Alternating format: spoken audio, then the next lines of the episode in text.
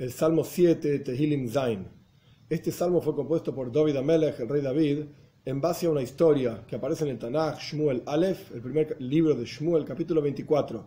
La historia, muy en resumen, es que el rey David estaba escondiéndose de ser perseguido por Shaul Amelech, por el rey Shaul, y en un momento él se escondió con sus hombres, 600 hombres, en una cueva.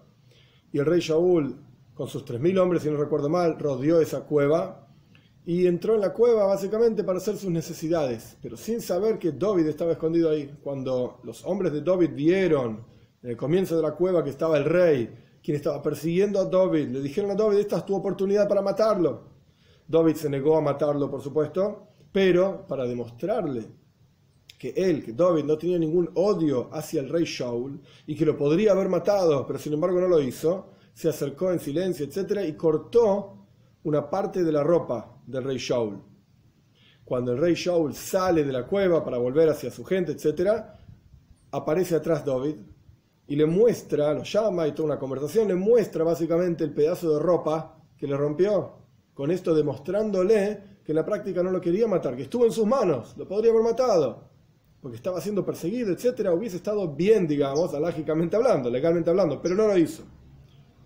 Posteriormente la historia sigue, no viene ahora el caso. El punto es que David Amelech, el rey David mismo, compone este salmo considerando aquello que hizo, romperle una parte de la ropa al rey Shaul, como una sheguía. Sheguía en hebreo quiere decir una acción que no estuvo bien, un error. Una persona que cometió un error determinado. Entonces, por eso este salmo empieza con la palabra shigoyen, justamente es aquella acción errónea de haberle roto la ropa al rey, porque al fin y al cabo era el rey y era la ropa de él, a pesar de que estaba siendo perseguido, era, como David Amelech dice muchísimas veces, Meshiach Hashem. Dios lo ungió al rey Shaul a través del profeta Shmuel, etc. Pero el punto es que es el elegido de Dios. Entonces, ¿quién soy yo para matarlo? Y en la práctica, el rey David tuvo varias oportunidades y nunca quiso hacerle daño al rey Shaul. A pesar de que el rey Shaul le quiso hacer varias veces daño hasta la muerte, etc. El punto es que por eso empieza este salmo con la palabra Shigoyon. Rashi dice también que la palabra Shigoyon era un instrumento en el templo, como ya hablamos muchas veces, diferentes nombres a los comienzos de los salmos que hacen referencia a diferentes instrumentos que había en el templo. Vamos a comenzar. Aleph 1. Shigoyon le David, al Dibre Kush Benyamini. Un Shigoyon para David, o el instrumento, o la historia que comenté, por este error que el rey David hizo, cometió de cortarle la ropa, etc. Al fin y al cabo era el rey, una falta de respeto, que cantó hacia Dios por las palabras de Cush, hijo de Yemini. Yemini significa de la tribu de Binyomin. Son doce tribus, etc. Los hijos de Yaakov. Binyomin es el más chico. Yemini significa de la tribu de Binyomin. El primer rey del pueblo judío, Shaul Amelech, era justamente de la tribu de Binyomin. Y Cush es una palabra que significa como si fuese bonito, en realidad es un eufemismo, como negrito. Pero negrito quien le dice a alguien en forma agradable, hoy mi negrito, mi negrita, etc. Esta es la palabra kush.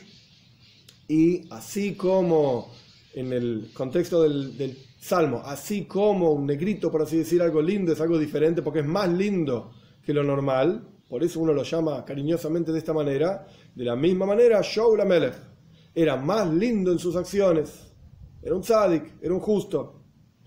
Lo mismo aparece en la Toiro al respecto de Moishe Rabbeinu, que Isha Kushis Lakach, porque él tomó una Isha Kushis, una mujer Kushis. Kushis se podría traducir como negra, pero en realidad Rashi lo dice en su, lugar, en el comentario, en su comentario en la Torah, era muy linda. Zipora era su esposa, era muy linda y por lo tanto le decía como negrita, mi, mi negrita linda, cariñosamente hablando.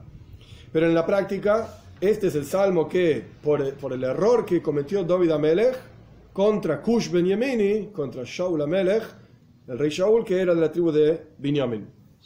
Dos.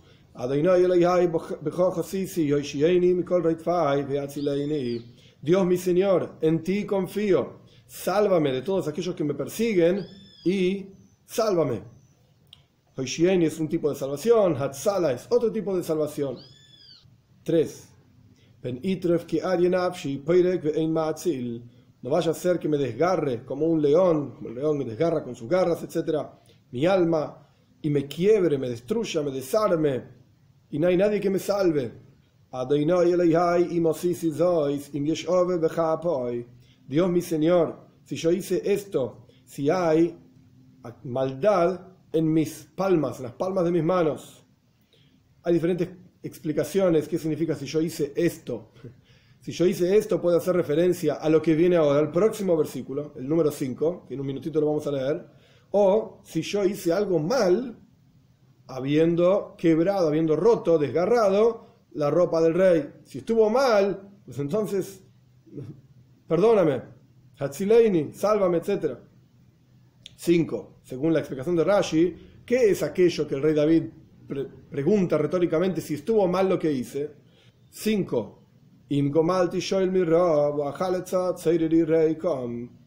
Este versículo es difícil de traducir. Hay dos formas básicamente de entenderlo. Primero vamos con la explicación de Rashi. Si acaso pagué a aquellos que me hicieron paz con el mal, o sea, aquellos que me hicieron el bien, yo les pagué con el mal, y le quité la ropa, a quien me hacía daño, a quien me estaba oprimiendo, y lo dejé vacío, o sea, le saqué toda la ropa al rey Shaul, solamente corté una parte de la ropa para demostrarle que no lo odio y que no lo quiero matar, etc. El Radak explica un poco diferente esta última, esta última parte del versículo. La primera parte es igual. ¿Acaso pagué a quienes, a quienes hicieron paz conmigo con algo malo? Y la última parte, sino que, lo opuesto, salvé a aquellos que me persiguen y me hacen daño sin pedir nada a cambio. Reikam. Como vemos varias veces en la historia entre Shaul y David, el rey Shaul y David Amelech, que David Amelech evitó la muerte de Shaul muchas veces, lo salvó varias veces. Entonces, de vuelta, ¿acaso le pagué a aquel que me hizo bien con algo malo? Todo lo contrario. Le hice favores, lo salvé sin esperar nada a cambio. Vov. oyev nafshi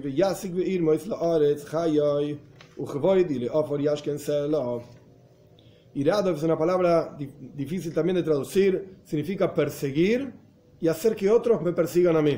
Si en la práctica yo pequé y mi acción estuvo mal de cortarle la ropa al rey Shaul y en la práctica yo pagué con mal a aquellos que me hicieron el bien, entonces, en el versículo 6 dice que me persiga mi enemigo, a mi alma, y la tome y la pisotee a la tierra, a mi vida y que no solamente me persiga mi enemigo, sino que haga otros enemigos también perseguirme. Y mi honor, que significa a su vida, a la tierra haga residir por siempre. O sea, que me destruya mi enemigo. Si yo me comporté mal, pues que me destruya entonces. Zain.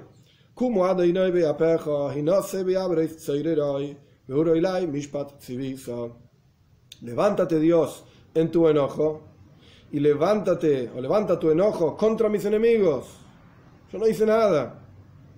Y despierta hacia mí el juicio que has mandado. Es decir, que mis enemigos tengan su paga, negativa por supuesto, con el enojo de Dios, Abrois con el enojo de Dios, Beapeja, etc. También significa con el enojo de Dios, de, a través de mí, que mis enemigos tengan su retribución a través de mí. 8 y una congregación de pueblos, que significan también los enemigos del rey David, cuando ellos te rodeen, que en la práctica, el Radak explica interesante, cuando la gente persigue al rey David, es como si estuviesen persiguiendo a Dios. Por eso aquí dice que la congregación de pueblos te rodea a ti, dice el rey David a Dios, por así decir. ¿Por qué? ¿Por qué aquellos que persiguen a David es como si persiguiesen a Dios? Porque en la práctica, David Amelech también fue ungido como rey, era el elegido de Dios a través del profeta Shmuel. Entonces aquellos que perseguían a David, acá le está diciendo como que te persiguen a ti, incluso si una congregación de pueblos te rodean a ti, la sobre este asunto retorna hacia los cielos, retorna hacia arriba, por así decir. El Radak trae una, una explicación interesante sobre este versículo. Y él dice así, es un ejemplo que el rey David está dando al respecto de cómo funciona el juicio de Dios.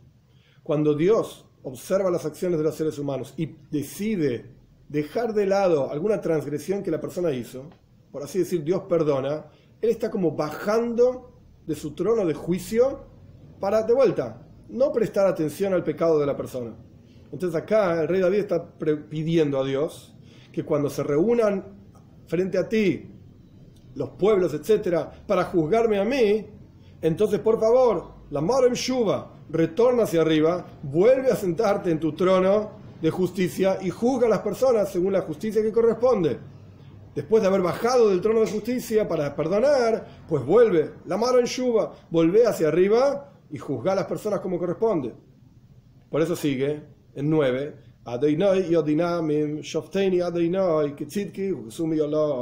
Dios juzga a los pueblos, que son los mismos de Umim, Amim, en el versículo anterior, pueblos, naciones, que se refieren a los enemigos del rey David, en este caso específicamente a Shaul Amelech, que lo estaba persiguiendo. Entonces Dios juzga a los pueblos y juzgame Dios, pero solamente que solamente presta atención sobre mí, mi justicia, mi pureza, a los demás, juzgalos con todo, pero a mí, por lo menos, esta es la petición del rey David, que Jesumi, como mi justicia, mi rectitud y mi integridad, mi pureza. 10.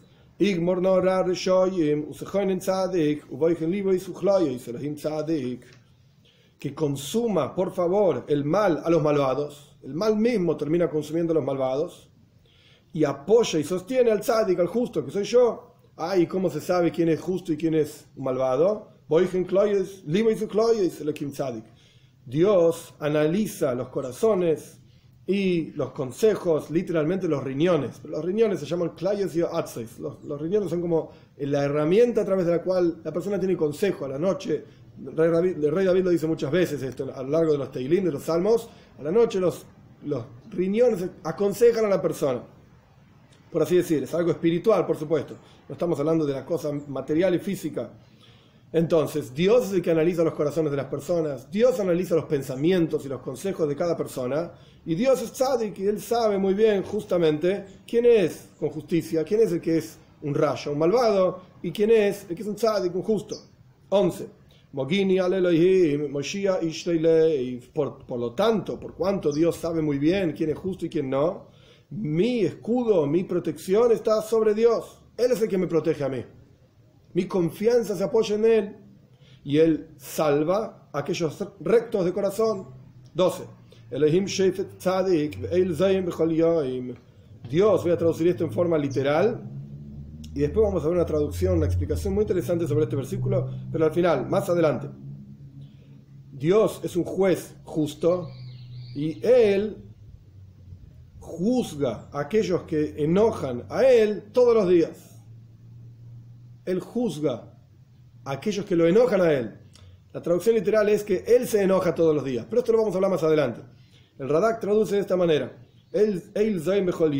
Que Dios juzga con justicia, como corresponde, a aquellos que lo enojan todos los días. Y como dijimos antes, ¿cuál es el enojo que el rey Shaul generaba en Dios? que el rey Shaul estaba persiguiendo a Mesías Hashem, al ungido y seleccionado de Dios a través del profeta Shmuel, que era el rey David, para ser el próximo rey del pueblo judío. 13.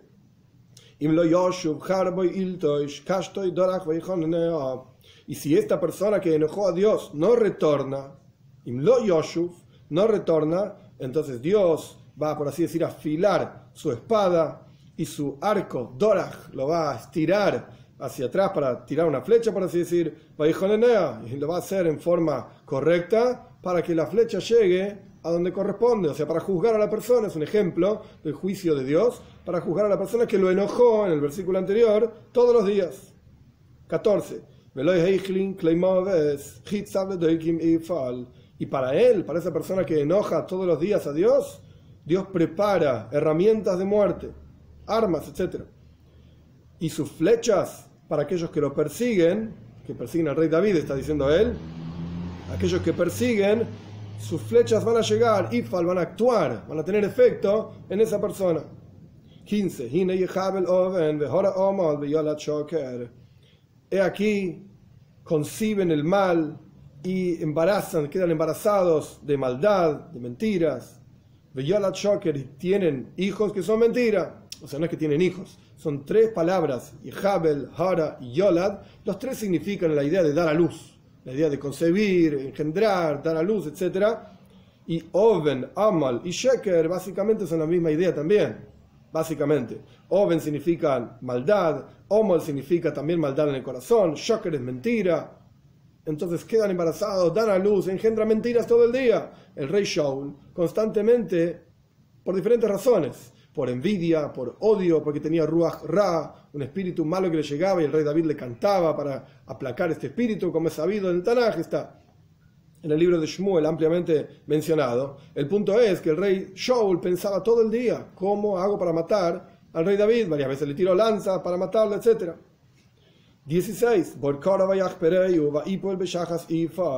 Este versículo es como todo repetido, simplemente por la cuestión poética, por eso la traducción va a parecer medio rara un pozo cavó y lo ha acabado y va a caer en el pozo que él mismo hizo.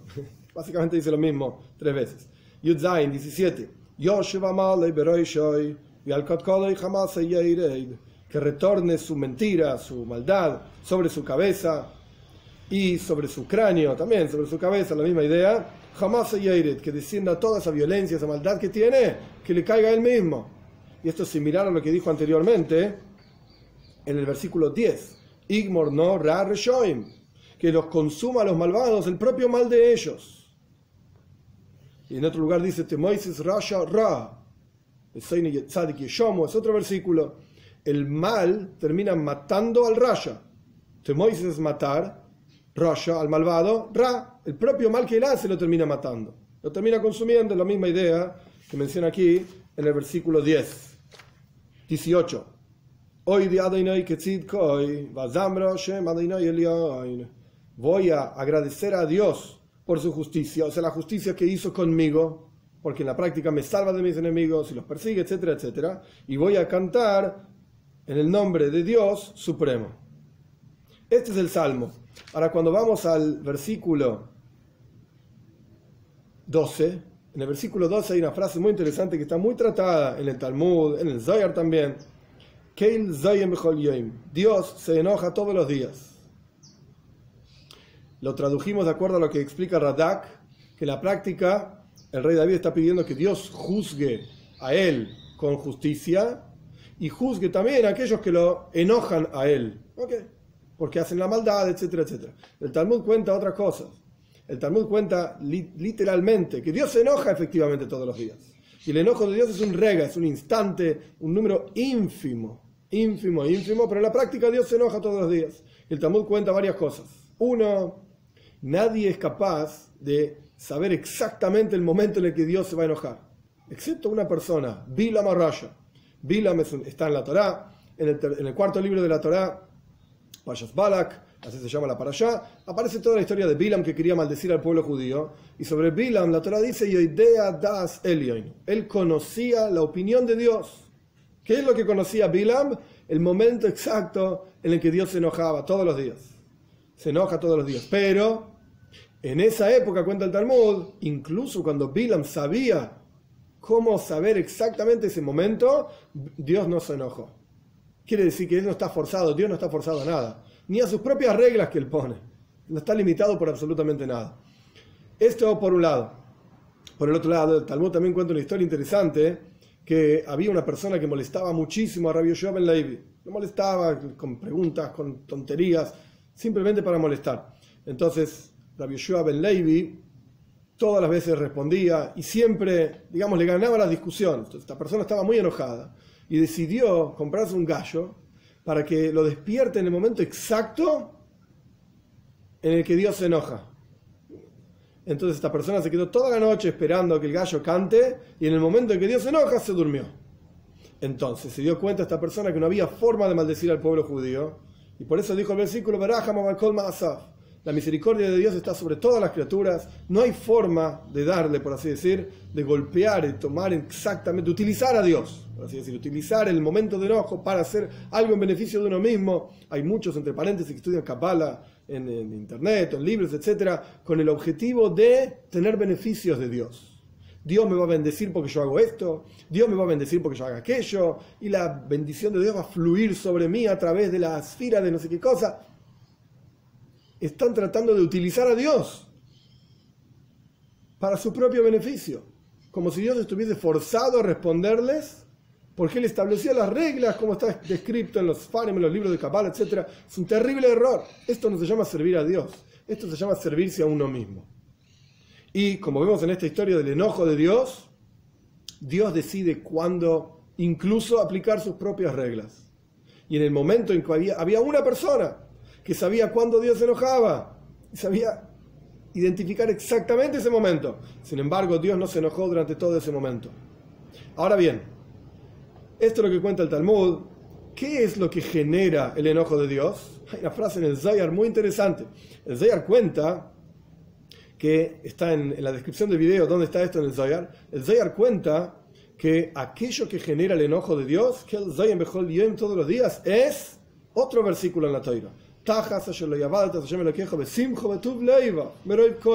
Por cuanto no serviste a Dios, tu Señor, con simcha, con alegría y con buen corazón, por tanta, tanta abundancia. Es decir, más allá de la explicación de la risa que ahora explico, es decir, en el pshat, en el sentido literal, por cuánto no servimos a Dios con alegría, esto es lo que genera el enojo de Dios. Uno podría pensar las transgresiones, tanta gente mala que hay en el mundo, etcétera, tantas dificultades. Simja, la alegría, por cuánto no servimos a Dios con alegría, esto es lo que genera el enojo de Dios. Y más aún, un paso más. El versículo termina Meroiv Koil. Meroiv Koil significa, básicamente en el pshat, en el sentido literal del versículo de no haber servido a Dios con alegría, significa que tenemos mucha abundancia, tenemos muchas cosas, y en lugar de alegrarnos en Dios, nos alegramos en las cosas que tenemos, en el mundo material. Entonces, por cuanto no serviste a Dios con alegría, más alegría servir a Dios que de las cosas materiales que tenés. Pero la Risa le explica un paso más todavía. Por cuanto no nos, no nos alegramos en Dios, Simcha Leibab, alegría y buen corazón, de servir a Dios por servirlo a Él y no por toda la energía divina, mística, etc. Meroev Koil, más que incluso por cumplir mitzvot, estudiar Torah. El punto no es cumplir la mitzvah y estudiar Torah, el punto es servirlo a Dios. O sea, no estudiamos Torah porque es algo interesante, no cumplimos mitzvot porque son agradables y lindas a los ojos de todo el mundo. Uno es honorable porque cumple mitzvot, uno es honrado porque cumple mitzvot. No, cumplimos porque esto es lo que Dios quiere. Y no solamente eso, sino que eso debería generar la mayor alegría que hay. ¿Por qué? Porque Dios, en su gran bondad, nos permite vincularnos a Él. Que este es el concepto de una mitzvah y de estudiar Torah. Sab sabe unión con Dios. Entonces el punto no es qué es lo que hay que hacer. Como decía el Alter si acaso fuésemos mandados, si hubiésemos sido mandados a cortar árboles en el campo y esto fuese las mitzvot, pues lo haríamos con simja, con alegría, porque el punto es el vínculo con Dios. Entonces, esto es lo que significa que el ¿Dios se enoja todos los días? Sí, pero cuando Él decide. Y más aún, ¿qué es lo que genera el enojo de Dios? De acuerdo al Zoyar, el asunto de servir a Dios con alegría. Que todos tengamos el zhus, el mérito de realmente sentir simja, alegría y buen corazón en nuestro servicio a Dios.